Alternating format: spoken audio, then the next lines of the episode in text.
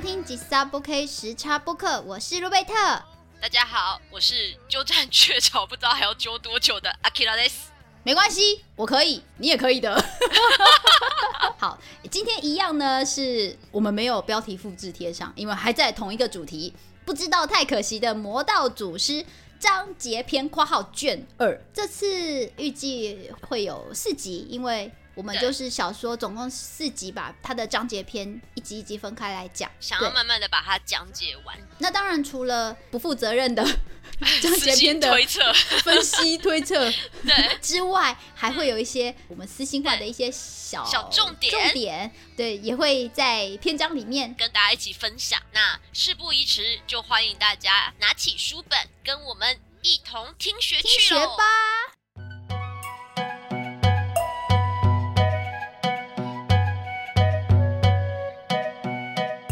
好的，我们今天要进入第二集的篇。 篇名章节的解释，第二集的一开始，它还是在第一集最后面的草草木木嗯还没结束，它到第二集前面都还是在讲呃议程。对，一成的故事，你知道吗？我也不是那种信手拈来就可以讲的那种人，我还是要稍微复习一下。嗯结果我今天很神奇的是，我一翻。刚好就翻到了草木篇，嗯，一翻起来刚好就看到那个魏无羡在做点睛照降术，就他在《一成篇》里面展现出他轨道 无所不能，也没有到无所不能啊，他就帮那个纸人点睛啦，然后就让那些对对对对，那些纸人去打怪的那个桥段，然后他就讲了一句诗嘛，这应该是他自己创的吧，创的台词吗？你说为什么要讲这个咒语这个这样子？嗯对对。对，讲这个咒语，有有可能吧，然后刚好嗯今天看到了嘛，我就发现哎，诶这个也跟草木有一点点关系，因为他讲的那一句咒语是“野火烧不尽，嗯春风吹又生”，我 有听对， 过大，家一定都很耳熟，但是想不起来它在哪嗯里。我其实一开始也把它乱凑，凑到别首 诗别首诗里面去了，那个国破三合战是不是？就不知道为什么要这么多恨。 因为接下来的篇章，对，结果它是白居易的一首诗《赋得古原草送别》这首诗。嗯那呃，第一句、第二句大家一定都很有印象，它就是“离离原上草，一岁一枯荣。野火烧不嗯尽，春风吹又生。”它是这样子的开头。那我觉得它就嗯跟草木其实真的有点呼应哎、因为他就说草木很茂盛嘛，但是嗯看起来很脆弱的这些草木，一年它会有一个生死的轮回嘛。可是他就借着这个来讲人世的更迭。他说草木虽然嗯看起来很脆弱，但是其实野火烧不尽嘛。嗯春风，春天来的时候，风一吹，又有新的一波草木开始诞生了嘛。那这些草木仿佛嗯就可以见证着人世间的更迭，这样子。所以他最后嗯下两句，他讲的是远方清古道，晴翠接荒城。又送王孙嗯去，萋萋满别情。我们讲到一个关键字，有没有？萋萋吗？不是不是不是，是荒城。我们刚刚在事前讨论的时候，我们就觉得哇，不管是木香铜秀，他本身文学造诣很高啦。嗯那我觉得写歌的、写词的人，完全都有注意到他用了什么样的典故。对，我觉得他们应该是知道的。对，所以奕晨的嗯薛洋的那首歌才叫《荒城渡》啊， 就是这些草木目送着人在荒城里面沉沦，因为那个地方没有，几乎是没有人嘛。一城里面几乎是，都就是是他没只有剩没有走尸活啊人，，对啊，都剩一些傀对儡啊，嗯，所以就是这些草木还有阿金对在见证看着着这些对很感慨啊。，不小心被你发现 对，真的就不小心被我发现，就刚好今天的神之手 翻到了这一神之手对，知道我们今天要录，好啦，那大家再仔细的去品味一下草木里面的内容吧。我们要来进行第二卷对，正式进入第二卷，卷卷二。二，对，草木的最后一句话是魏无羡说的对，他就经过了呃，跟这些小辈们蓝忘机经过了义城的这一战，他就唉看着桌上一盘辣的出奇的菜色，但蓝忘机都没有。没有动筷子，他看着这一这一桌的菜色，就说了一句话。想人陪我喝酒了， 啊、这一这一这一章就结束了。 就是在非常这么虐的剧情之后，其实还挺欢乐的对哈。这一章的剧呃的片名叫做《交流交》，流交流。对交流。要不是因为你有对解释，我看这两个字我完全没有想到他是这个意思，哎，很难猜啊，对啊，它那个交就是人字边再加一个交通的交嘛，形同于角，美好的出众的那个角，就是左边是一个女字边，然后右边是一个交通的交，所以他就是 wonderful, beautiful, bravo 的意思。 这三个英文字好传神。然后聊的话，聊的话，有学日文的人都知道多溜啊嘛， so 都聊 no 聊 this，溜的对，就是你的同事嘛，有没有一起一起共事之人？对，所以嗯其实嗯嗯交流就呼应了刚刚 刚刚路贝特帮我们念的吧？有没有想人陪我喝酒了？因为在魏无羡眼前跟他一起共事之人就是蓝忘机， 对，就是美好的蓝忘机。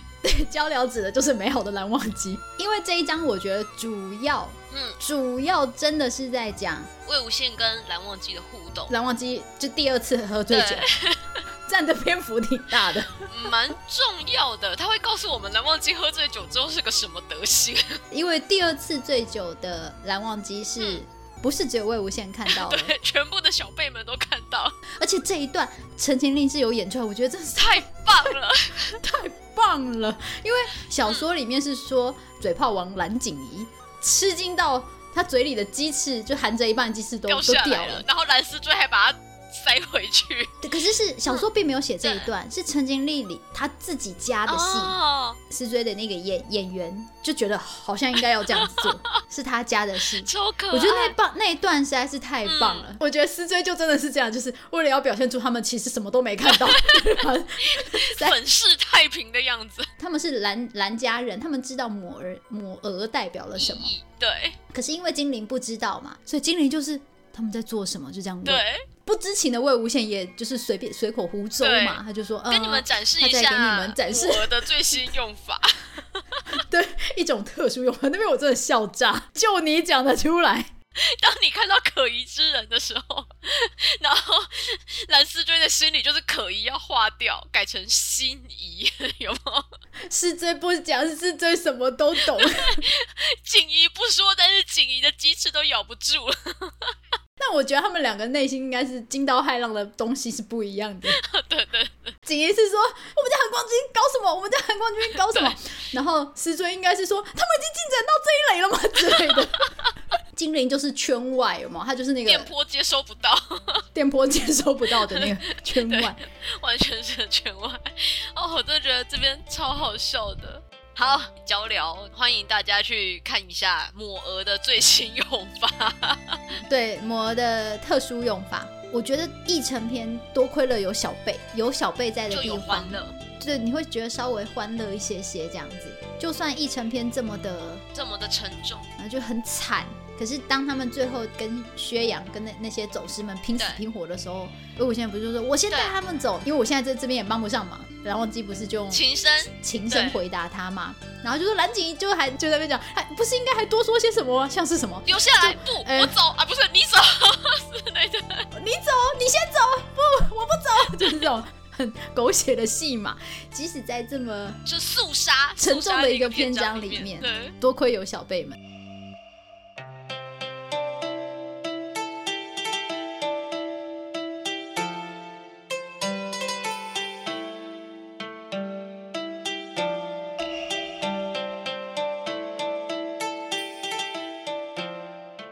来，让我们进入下一个篇章——角童。狡猾的狡，小说我觉得到这一章，就是他进入一个已经开始要转了。人家说起承转合嘛，起已经有了嘛，他的重生，承就是一成篇这一段，接下来的转，我觉得就是在角童这里，因为故事的关键人物的过往对要被打开姚了妹，就是 姚妹。嘿，瑶妹要登场了。我其实我一直以为这一章在讲薛洋，哦，是哦，结果嘿不对耶，角童这一章全部都是在讲金光瑶金光瑶的对，事全情部，都在讲金光瑶，嗯所以我就觉得“角童”这个字应该就是在解释金光瑶吧，因为其实金光瑶长得非常之漂亮嘛，就是她是一个嗯，壮若女子的一个形象嘛，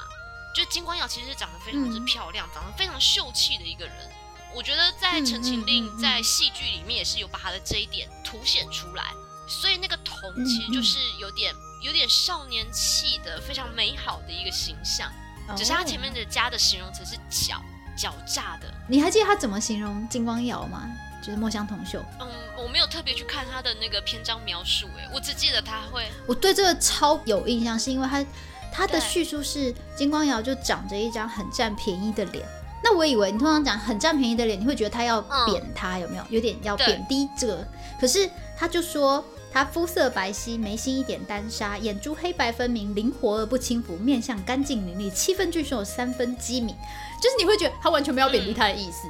他的便宜的意思是指讨女人欢心绝对足够，又不会让男人产生反感和警惕。年长者觉得他可爱，年幼者会觉得他可心可亲，可亲，就算不喜欢也不对会讨厌。所以说很占便宜，我就觉得哇好会写，哦，他的便宜可以把它写成这样，很占人家便宜的脸啊，用这个方式对啊，对啊，就是很多人都会对他放下戒心所以我对这一段特别有印象。他在形容金光瑶的的长相啊的时了候解，，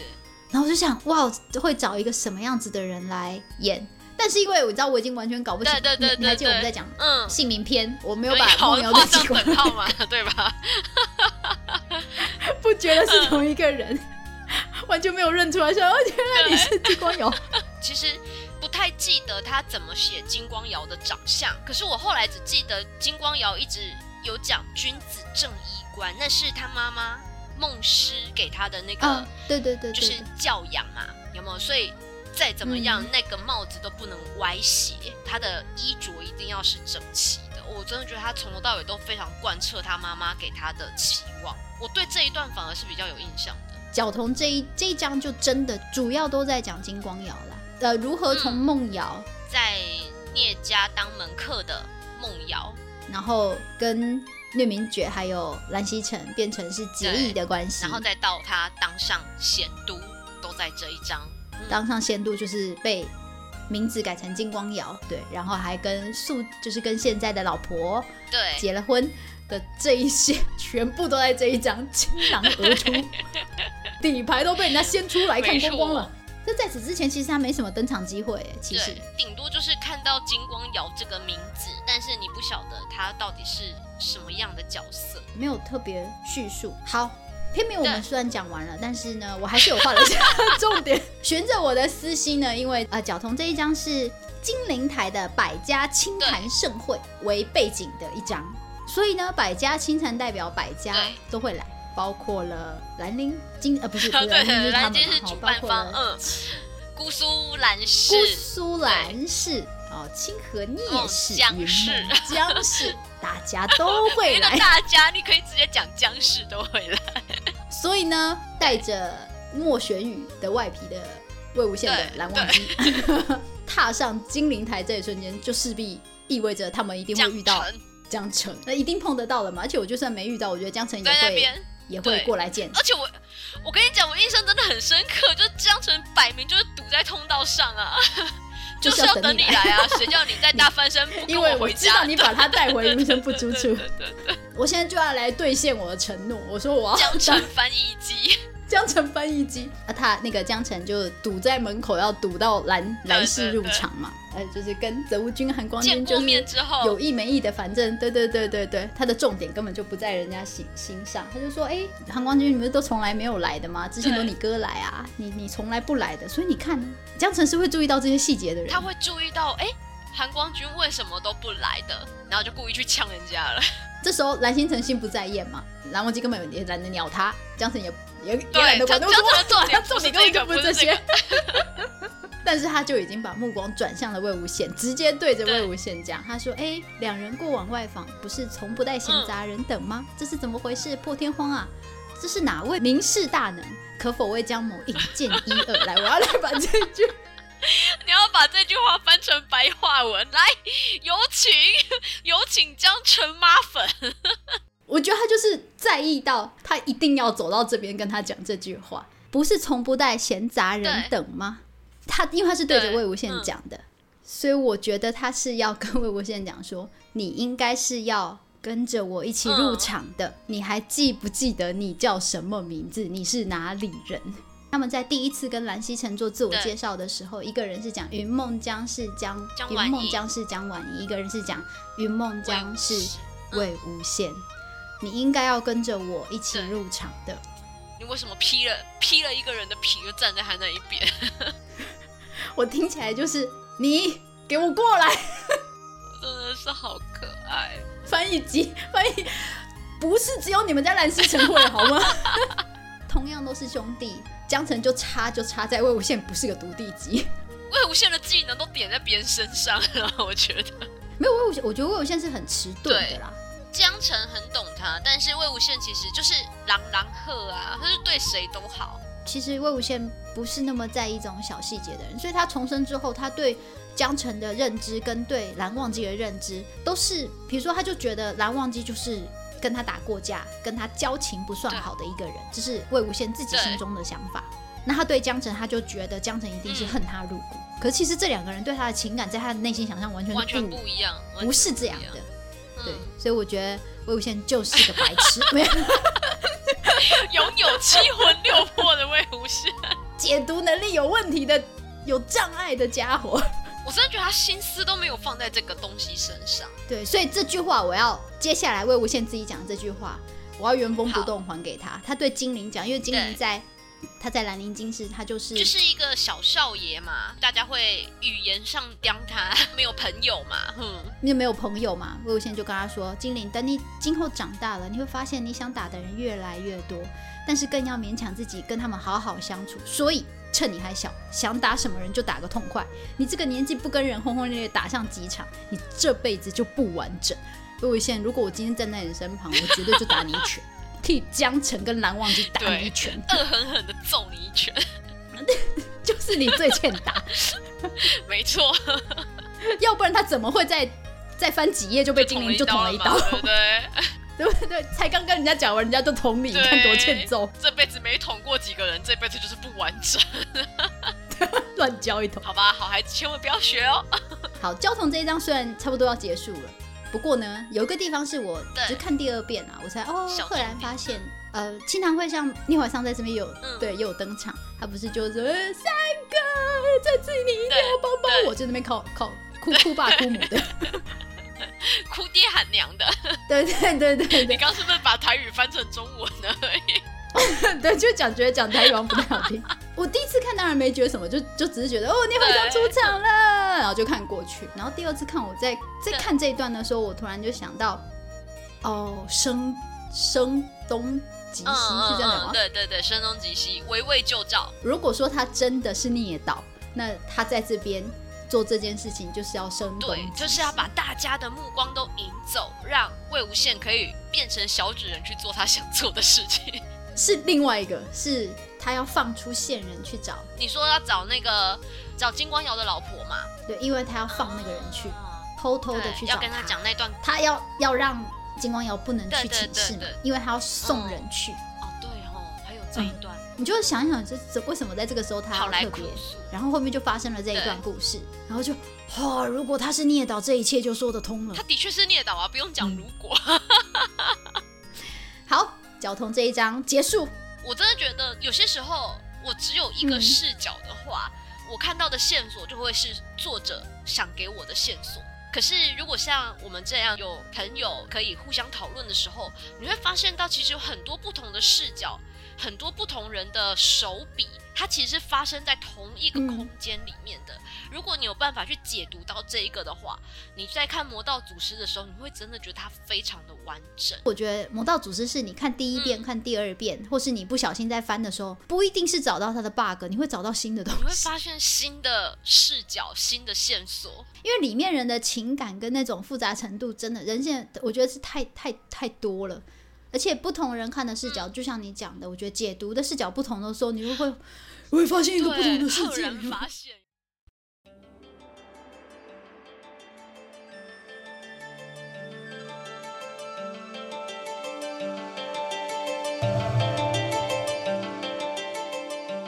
接下来这一章的十一篇章叫“绝友绝地逢生的绝，”，绝绝地逢啊，对啊，对，是绝绝地逢逢生的的绝，，勇猛的勇吧？因为这一章主要就是在讲王 八啊，不是 杀你个王 八，翻白话文，对， 屠戮玄武洞的吐故露事，玄武。蓝忘机跟魏无羡对，大大显神神威，神威，对，在十七岁的时候就杀了一只四百年的妖兽， 妖修哦， 他不是妖修，金匠是妖修哦。对，是杀了一只四百年的怪，嗯绝 勇我觉得很好，嗯，很好理解啊，，对，就是在讲两个血气方刚的少年要嗯如何在这种绝望的情况下逃出升逃天出，升天的故事，然后又要机智勇气过人。这边他们真的是很勇敢，然后当然也立了很多 flag 嘛， 对不对？就我们刚刚在讨论的时候，魏无羡很多作孽的 flag 都在这一章里面立的，都在这张立对的对。 对，都在这一章 立的，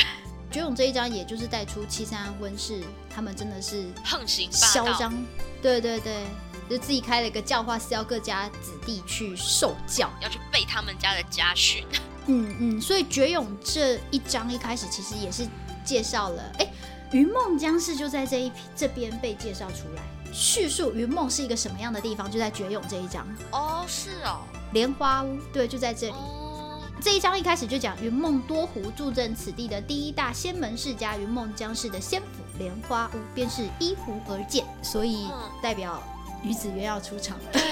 于夫人，我觉得就像在写，就像江澄这个角色登场，她就像是女版的江澄，对所以于夫人这个角色登场，虽然心直口快，就是讲话很辛辣，对可是就不惹人厌。因为他讲的都是对的啊，你你其实他讲的话没有一句是错的、啊， 你其实也挑不上什么，你只会觉得他讲话话里带刺，然后跟江风眠三句话就是快要吵起来这样，既然她是江澄的妈妈，可以应该理解。 可以理解。你刚刚有讲到嘛，他们在屠戮玄武的时候，那个魏无羡为了要救绵绵嘛，绵绵这一段，因为我是小说跟《陈情令》跟同真时人剧看，有点、嗯，对对对，同时看绵绵出场是在《陈情令》真人剧，它是在更前面。呃，魏无羡跟江澄他们刚要去云深听雪的那个时候，对对对对，在路上跟金子轩碰碰到到那的时时候候就出遇到场的，对，就出场了。然后小说是这里才出场，所以我那时候看小说在看真人剧，我就有点时空错乱，我就说对，因为我记得他小说里面说，绵绵他其实是呃兰陵金氏的外家子弟，因为绵绵不嗯姓金，他是一个外门子弟就对了。那他只是说长得有点漂亮，然后修为 也不错，嗯所以才会被点选为金子轩的们，他的随从嗯们，嗯嗯，嗯，是服侍在金子轩身边的一个外姓子弟。然后因为他朋友都叫他绵绵嘛，所以 魏无羡也就很无耻的去占人家口头上的便宜。对对对对对对，绵绵思远到这一句名言就是在这里出场的。你对，看他的嘴有多会叼， 很会撩别人。就撩别人，撩的蓝忘机又看不下去了，所以在这一章的最后，他们在那个玄武洞那里嘛，嗯，他不，他们两个不是都受伤？对。啊，就是蓝忘然机后，断腿还被咬嘛。因为蓝忘机不是只是痛而已嘛，对因为他们家的人也云山部之处被烧啦、兄长失踪，失踪然了，后父亲父快亲死了。快快要不在了对。，那魏无羡不知道这些，还在那边一直讲一些有的没的对。他就说：“南将，你今天真的好奇怪，嗯，就这么粗鲁，说话也不像你。”对，然后蓝忘机就回答他一句，嗯他就说：“你如果、呃、你若是没有那个意思，就不要去撩拨人家，你自己随心所欲，却害得别人心烦意乱。嗯，魏无羡就回他一句：“我撩拨的又不是你，心烦意乱也轮不到你，除非 除非什 么？除非我后面很想接一句， 可是我觉得其实那个时候他就是喜欢他啦。对啊蓝，忘机实在蓝忘机其实已经有点在意他了。嗯，但是可能蓝忘机不知道这个情感是什么吧，我在想。”对，而且因为那时候又有家家里的事情，嗯，就他很就乱很。心烦意乱。对魏无羡终于就知道了嘛，对就他们家发生了这些事情对，，然后魏无羡就觉得，哎呀，怎么自己真乱讲这些话？嗯，那、就看蓝忘机流眼泪嘛，对嗯，一道泪痕，对，正想要再讲些什么，嗯他就他说，哎，那个蓝湛，嗯，蓝湛就闭 嘴，然后他就闭嘴了他， 就闭嘴了。然后接着嗯蓝湛又讲了一句，我真的觉得哇，天哪、因为他不太讲话嘛，对，蓝忘机对他就讲说魏婴。嗯，你这个人真的很讨厌。嗯我觉得在那个场景就觉得，蓝忘机用了他毕生能讲出最不好听的哇，话 对，来骂来骂魏魏无无 羡，羡，真的是很讨厌。你这个人真的很讨厌。走在那边让我心烦意意乱乱。，对，真的， 所以人家说 fl- flag 不要乱立，你最讨厌的人，他就会变成你最喜欢的喜欢的 人。所以我记得嗯魏无羡的这些举动，好像被最后都被人家讲成一句话嘛，就不娶何聊呢？ 你又不娶人家，你干嘛撩拨人家？真的就是哦，所以《望线一曲》就是在这一章登场啊。对，望仙一曲蓝忘机就在这边唱了《望线》这一首这一曲，他为了他们两个人做的，对，唱给发高烧的魏无无羡羡听。听。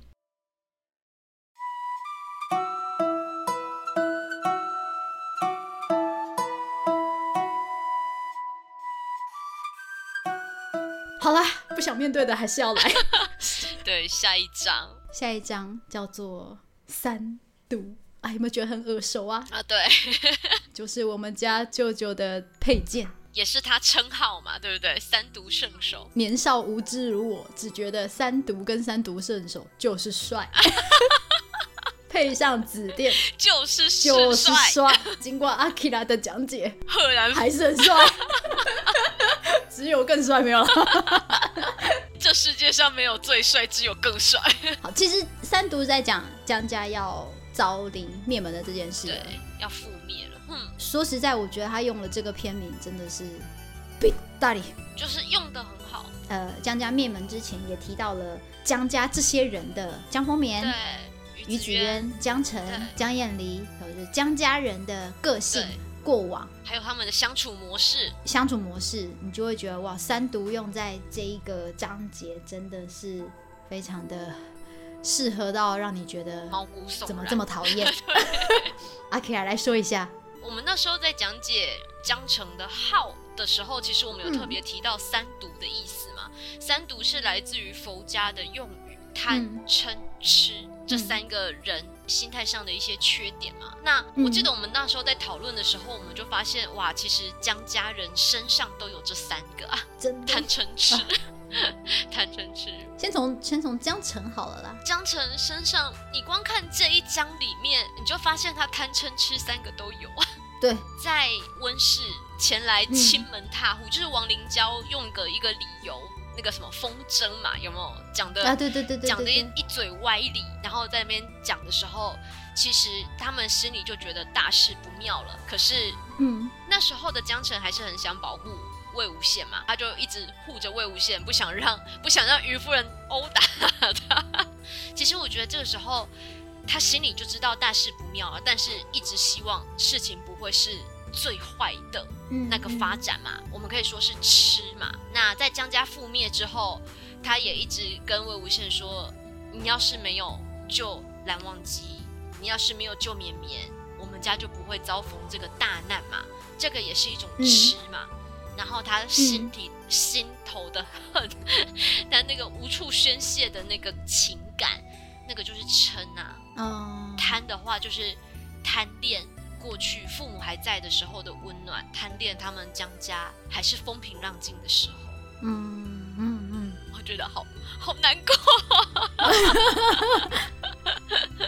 如果讲江城个人啊，对我觉得他贪江家还没灭，还没有被灭之前，对他贪就是他很想要得到爸爸的认同父亲的认可，想要得到妈妈的爱，那就得不到嘛，嗯求而不得，求而不呃就得是贪嘛。然后嗔就是他这种求而不得的情感，他可能就发发发在魏无羡身上，嗯就是嗔嘛。偶尔会生气气，对对，但是他也不是真的对他生气什么。还是嘴巴坏坏而已。那吃，我觉得就是他日文讲什么不 k u 吗？嗯，他不知道怎么把这个这情种感情感去做一个表达出来，对，正确的表达， 对，对他用了这样的方式去表达，对所以可能也造成日往后他跟魏无羡的一个隔阂吧对。嗯，如果讲江家还没灭门之前的江城的贪嗔痴，我觉得是这样子，嗯因为跟于子渊就非常非的常像的，有没有像，？非常的于像，子渊就是贪，就是也是求而不得嘛，对因为他一直觉得他获得不了江江绵丰棉的爱，爱，全心全意的爱啦，然后又觉得江丰棉偏心在魏无羡身上，明明江城才是他们的孩子。那嗔就不讲，他他也生气气 嘛，跟江城一样生气气。我对于子渊的第一形象就是生气气，生气气，江城的第一形象也是生气对气。对对对对对 对，没错。然后吃就是痴心绝对嘛，有没有？就是在我们都不知道的时候，连江风眠都不知道的时候，对，连江封面都不知道紫。电已经认紫主电了，对，这个你这个角色你怎么讨厌他？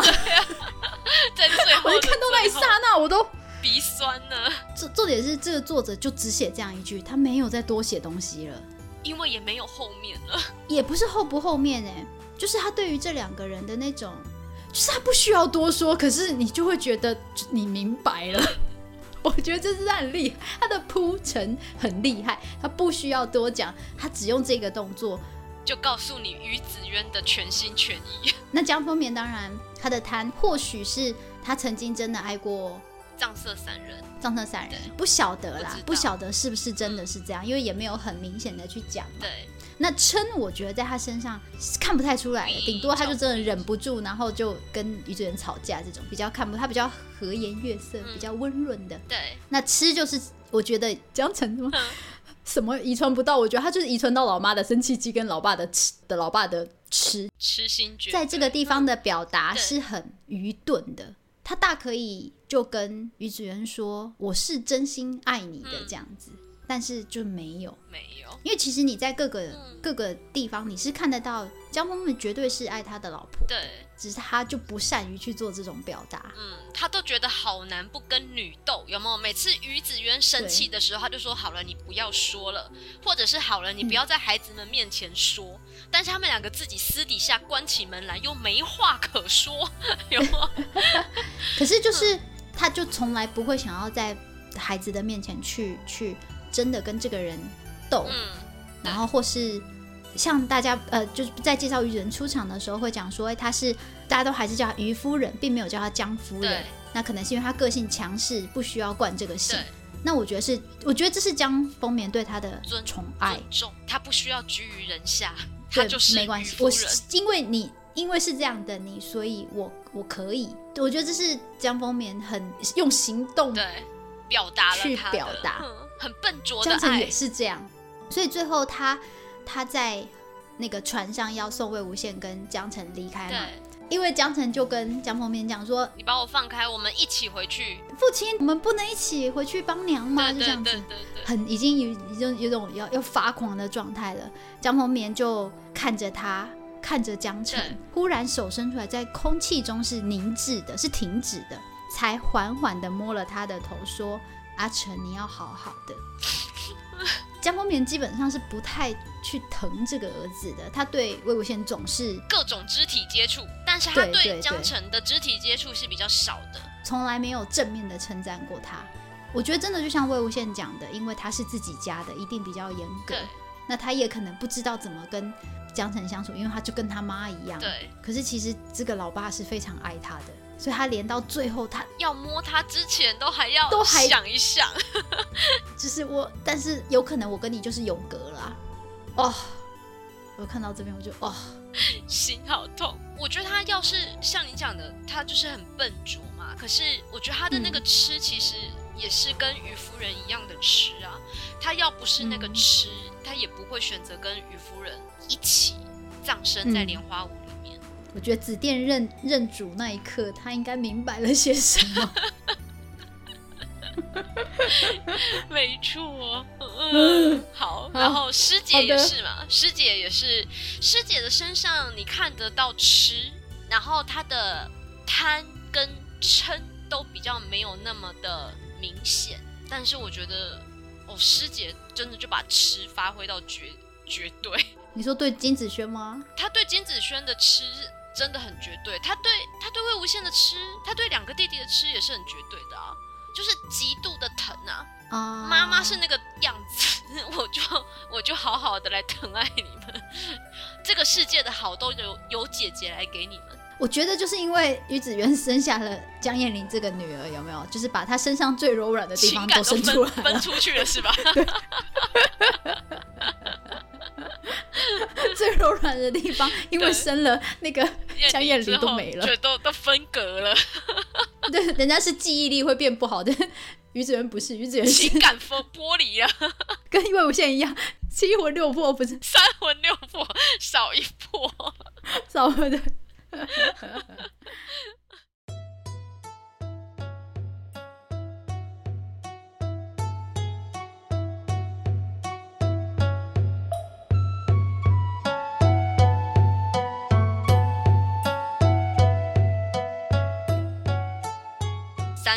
是在江家覆灭的这个地方画下了句。呃，山读这一段的结尾是魏无羡被丢到乱葬岗，被温晁发现，嗯因为他在那边等啊，